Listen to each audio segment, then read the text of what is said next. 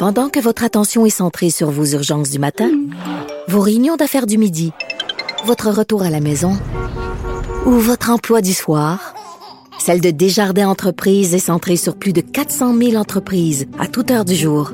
Grâce à notre connaissance des secteurs d'activité et à notre accompagnement spécialisé, nous aidons les entrepreneurs à relever chaque défi pour qu'ils puissent rester centrés sur ce qui compte, le développement de leur entreprise. Parce qu'en immobilier, faut être à son affaire. Suivez les conseils de nos experts. Via Capital, les courtiers immobiliers qu'on aime référer. Bonne écoute. Antoine Robitaille. Il connaît tous les dessous de la politique. Une entrée privilégiée dans le Parlement. Là-haut sur la colline. Antoine Robitaille. Bon lundi à tous. Aujourd'hui à l'émission avec Monsef Déragi, leader parlementaire de l'opposition officielle, on discute de l'initiative du siècle, ce projet de faire de notre Dominion un pays de 100 millions d'habitants avant la fin du siècle. Ce projet comporte des risques graves pour le Québec, dit le député libéral. Mais d'abord, mais d'abord, c'est lundi, jour de chronique consti. On s'érotise une question constitutionnelle à la fois. La traduction constitutionnelle. La question constitutionnelle. Et bonjour Patrick Taillon. Bonjour Antoine. Notre chroniqueur constitutionnel et accessoirement professeur de droit à l'Université Laval. C'était couronnement avant hier. Je suis certain que tu as eu des frissons.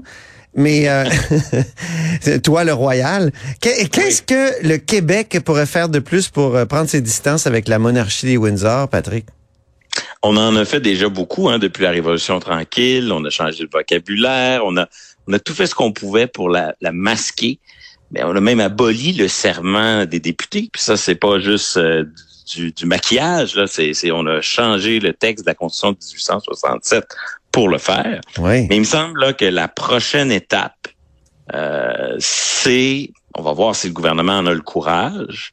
Mais la prochaine étape. Il paraît qu'il y a une réserve de courage. Oui. Il faut épuiser. faut épuiser pour euh, faire ce que euh, dans l'opposition, euh, la, la, la CAQ proposait souvent ce genre de, de, d'initiative. Là. Je sais pas si maintenant qu'ils sont au pouvoir, ils vont avoir le, le, le courage de le faire, mais c'est, c'est la question du remplacement de Michel Doyon. Donc, on a actuellement un lieutenant-gouverneur Oui. qui est là depuis bientôt huit ans. Donc, tôt ou tard, là, que ce soit en septembre prochain, ça va faire huit ans qu'il est là. Est-ce qu'on va attendre dix ans, neuf ans ou douze ans? Ça, c'est pas mon sujet. Mais un jour, il, il, va falloir nommer un prochain chef de l'État, représentant du chef de l'État pour le Québec, là, un nouveau lieutenant-gouverneur. Ben oui. Et, et le problème, c'est pas un problème mineur. Le problème, c'est que dans l'état actuel de la Constitution canadienne, c'est le gouverneur général à Ottawa qui nomme notre euh, notre lieutenant-gouverneur. Oui. Et donc, c'est le premier ministre du Canada qui choisit qui est chef de l'État du Québec, si je peux ça. dire.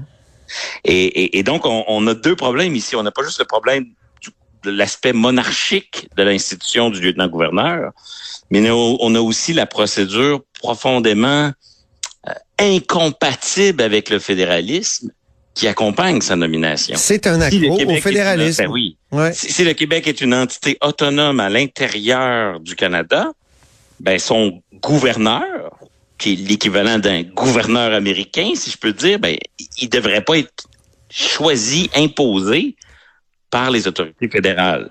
Ben non. Et évidemment, la, la- la- la vraie solution à ce problème, c'est qu'il faudrait changer la Constitution, ce qu'on fera pas, ça demanderait l'unanimité, etc. Mais on peut aussi faire à la canadienne, du bricolage, du, du contourner les règles du jeu par l'établissement d'usages, de pratiques, qui fait en sorte que ça évolue sans vraiment changer. Hmm. Et là, ici, le, le mode d'emploi est assez C'est un simple. changement dans la continuité. Le, ouais. Ou la Le continuité dans le changement, en simple. l'occurrence. Puis C'est pas moi qui l'invente, là. C'est le député de Bordua, quand il était dans l'opposition, euh, quand il était dans l'opposition, Simon Jeanin Barrette déposait des projets de loi pour proposer cela chaque fois que le Québec a besoin d'un sénateur, chaque fois que le Québec a besoin d'un juge à la Cour suprême, Est-ce que le député de Bordeaux proposait à, Québec euh, à l'époque et, qui, et que Québec devrait faire maintenant pour la sélection du prochain gouverneur général, Ouais. euh, lieutenant-gouverneur, ben c'est tout simplement là, d'imaginer un scénario tout simple. Demain matin, au printemps prochain, l'automne prochain, le premier ministre, la vice-première ministre ou le leader de, de, de la majorité arrive à l'Assemblée nationale puis dit motion, le l'Assemblée nationale du Québec approuve, euh, euh, souhaite la nomination de trois petits points, Antoine Robitaille peut-être, au poste de lieutenant-gouverneur et s'arrange pour que libéraux, péquistes et euh, députés du Québec solidaire votent en faveur de cela. Donc évidemment ça ça change rien en droit. C'est pas nous qui avons le pouvoir de choisir notre lieutenant-gouverneur, mais politiquement on vient dire on veut telle personne. Par exemple, j'ai fait une blague en proposant euh, Antoine Robitaille, mais si, si je proposais un nom comme Benoît Pelletier, par exemple. Oui, l'ancien ministre, Libéral, Oui. qui a quand même euh, une vision du fédéralisme assez autonomiste, qui a des idées arrêtées sur la monarchie par ailleurs, qui euh, est donc un profil quand même un peu transpartisan. Euh, il a appuyé la loi sur la laïcité, il y a des antécédents chez les libéraux. Qui a, que étudié, qui a étudié la monarchie dans son, je crois, dans sa thèse de doctorat en droit. En partie, oui, oui, puis il a publié des articles sur le sujet, en effet. Et donc, demain matin, l'Assemblée nationale dit à l'unanimité, nous, on veut Benoît Pelletier comme prochain lieutenant-gouverneur. Ouais. Qu'est-ce que va faire Justin Trudeau après? Est-ce qu'il va avoir l'odieux de dire, ben, est-ce que vous voulez, euh, je vous le donne pas? Ben non, c'est comme ça que... Mais ça s'est fait souvent, Patrick. Les, les, les Albertains élisaient des sénateurs, puis euh, les premiers ministres Oui. fédéraux euh, s'en foutaient. Ben, justement, sous À les part- à part Mulroney. Mulroney, Ouais. il respectait cet usage-là. Et quand Jean Chrétien est arrivé au pouvoir, avec une autre vision du fédéralisme bien différente de celle de Brian Mulroney, Centralisatrice. ils ont, effe- ils ont effectivement refusé de donner suite à ça. Hmm. Mais au Québec, on ne l'a jamais essayé pour le lieutenant-gouverneur. Moi, je suis convaincu que ça fonctionnerait parce que pour Ottawa, c'est quoi le gain, là? C'est un, c'est un officier qui, de toute façon, euh, est pas euh, très stratégique là dans la conduite de la politique fédérale. Le Québec s'entend sur un candidat et le but après, c'est d'établir euh, un, un précédent puis que ça reste ainsi euh, pour pour la suite. Et, Ben oui. et tu vas me dire, c'est un peu bizarre des usages comme ça, mais c'est toujours comme ça au Canada là. Toujours. Le premier ministre gouverne parce qu'il y a un usage qui a dépouillé la monarchie de son pouvoir, qui fait en sorte que la monarchie, elle décide rien, elle exécute ce que le premier ministre lui dit de faire. Ben là, il faut établir le même précédent, mais dans notre rapport à Ottawa, puis dire, ben là, à Ottawa, vous allez maintenant juste officialiser notre choix. Hmm. On va vous dire c'est quoi notre choix, puis vous allez l'officialiser ensuite. Et ça, ça pourrait quand même euh, changer euh, un pas de plus, euh, un pas peut-être tout aussi important, sinon même davantage que l'abolition du serment.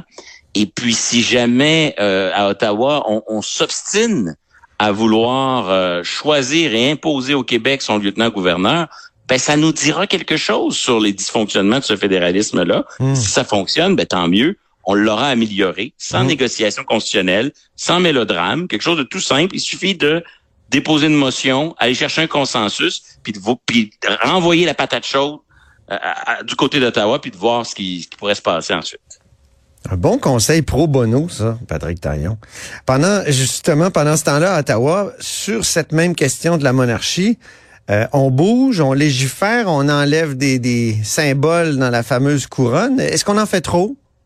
Oui, on en fait beaucoup, je trouve. Moi, je pensais sincèrement que la- le décès d'Élisabeth II allait donner à Ottawa le prétexte pour faire ce que le Québec a fait au moment de la Révolution tranquille, c'est-à-dire ne pas abolir la monarchie, mais cesser de la célébrer, puis euh, la masquer un peu, à introduire un vocabulaire différent et tout ça. Puis là, on voit que non, on reste euh, non seulement attaché un peu à ces traditions, puis à ces rituels-là, mais on, on- on essaie un peu de les, de les- de les moderniser. Euh, notamment avec cette histoire de nouvelle couronne canadienne. J'imagine que tu l'as vu. Là, Oui, a- oui. L'ancienne avait un fleur de lys, la nouvelle en a plus. En a, en a plus. On remplace par des flocons de neige. Euh, Bon, euh, encore une fois là. euh, pourquoi ça? Pourquoi pourquoi perdre du temps un peu avec ça? Euh, Sinon que comment je dire euh, donner encore l'impression que euh, le, le truc qui symbolisait soit les Québécois ou du moins les Canadiens français dans l'ancien symbole, ben c'est le truc qu'on sacrifie, c'est le truc qu'on efface. Mm. Euh, donc, c'est encore bizarre que le, le progrès, là, cette nouvelle couronne, ce nouveau symbole, ben, il soit au détriment de notre propre euh, de notre propre effacement. Reconnaissance, ouais, c'est ça. Ouais. Mm. Et, et l'autre truc amusant à Ottawa, c'est qu'on a introduit un projet de loi, un projet de loi caché, Antoine. Oui. Euh, dans des pages et des pages de projet de loi budgétaire, on a Ouais. entré un tout petit projet de loi pour que la Chambre des communes donne son assentiment à la modification des titres royaux. Donc, les titres royaux, c'est un peu le, le- le baptême du roi. Hein? C'est comment on va l'appeler, nous, au Canada. Mm. C'est pas le titre qu'on va lui donner. Euh, c'est drôle, le Québec n'a pas de loi sur les titres royaux, mais, mais on pourrait s'en donner une. Hein? On pourrait dire, nous, euh, Charles III, on va l'appeler ainsi. Ça va être ça le titre qui va porter chez nous. On aurait le Ah droit oui. de, de, se, de, de se doter de, de, d'une loi sur les titres royaux. Donc, le Canada exerce un peu son autonomie par rapport à sa propre couronne et change. Il l'avait fait quand Élisabeth était devenue euh, reine. Et là, on le fait, c'est drôle, dans un esprit de laïcité, Antoine. Par rapport à l'ancien titre, on a effacé le fait que le que avant Élisabeth II, il était protect, euh, le, roi était protecteur de la foi, Mm. la dimension de, je dirais, de pape de la religion anglicane. Et là, dans les nouveaux titres royaux euh, qui vont, euh, qui sont euh, en train d'être adoptés au Canada, ben là, on, on ne fera plus référence à euh, ce titre de protecteur de la foi. Ça change rien. C'est juste euh, des appellations. On aurait, on aurait pas adopté de loi, ça aurait pas changé grand-chose. De toute façon, il y a un, il y a un acte de l'exécutif qui offi- officialise tout ça. C'est juste Ouais. pour dire que la Chambre des communes est d'accord. Mais on voit derrière ça la dynamique politique. On veut pas débattre de la monarchie, mais on veut la tenir, on veut la, on veut quand même euh, On veut la faire évoluer. dedans. On veut la faire évoluer. On trouve ça important. On fait un projet de loi.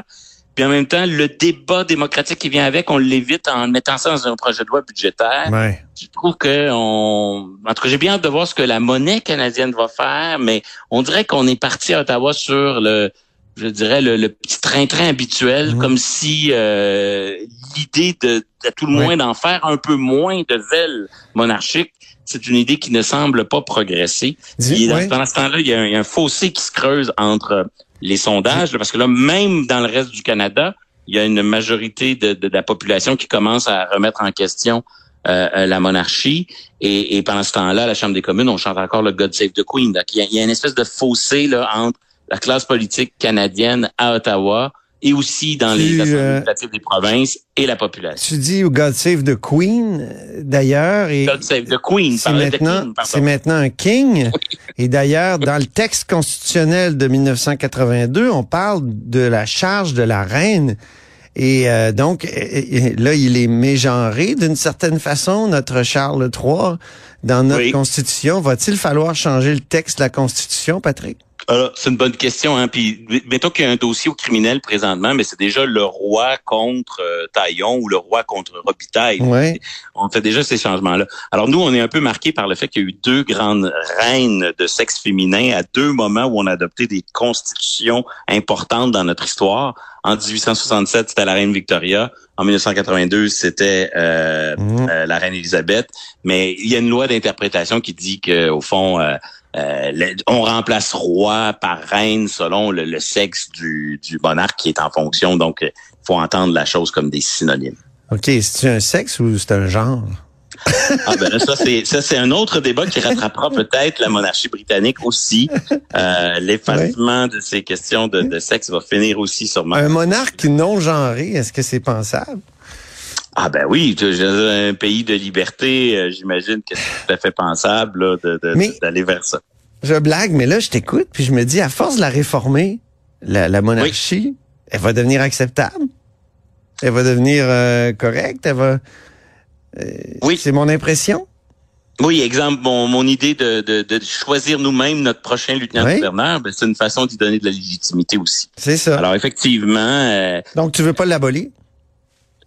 Moi j'ai un rapport un peu trouble à la monarchie. Hein? Oui. Un, un, d'un côté, je me sens un peu obligé de penser contre la majorité. Fait que là, au Québec, le débat est tellement court sur la monarchie, combien ça coûte, puis à quelle heure on l'abolit, Ouais. que je me retrouve effectivement souvent dans une posture à essayer d'expliquer comment ça marche, puis à, à travers ça, un, un peu de la, de, la, de, la, de la- valoriser. Puis pour être parfaitement honnête avec toi, Antoine, moi, je t'ai cartelé un peu en deux sentiments. Euh, je dois être honnête, là, la monarchie pour le Canada, une monarchie étrangère, c'est ridicule. Pour le Québec, encore plus. Mais si j'étais citoyen britannique, si j'étais un, si j'étais un, un, un, un, citoyen de l'Angleterre, ce trait d'union avec l'histoire, ce symbole de continuité, Ouais. ce symbole de la, de la capacité à évoluer sans rupture, je serais pour, je serais un monarchiste fini. Euh, Je pense que tout est une histoire de contexte. Voilà. On peut parfois Mm. comprendre que ça, la chose a du sens pour le Royaume-Uni et qu'elle en a pas ici. Moi, je suis très, je me réjouis d'une espèce de renouveau de la critique là, de la monarchie. Marc Chevrier, mon collègue à l'UQAM, a beaucoup de mérite là-dessus. Il a été suivi par plusieurs autres. Mais en même temps, euh, au Québec, euh, sur la monarchie, on fait souvent court. Mm. Euh, par exemple, durant le, le projet indépendantiste, il était très, très silencieux sur la monarchie.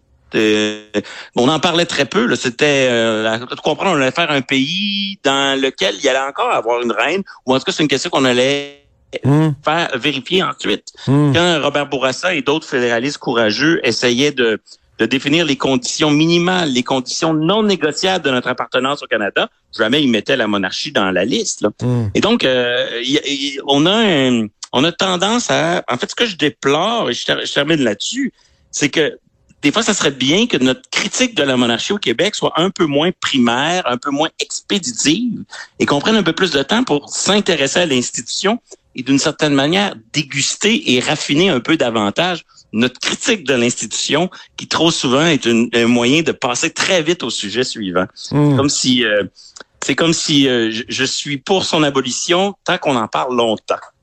Ah, intéressant. Merci beaucoup, Patrick Taillon.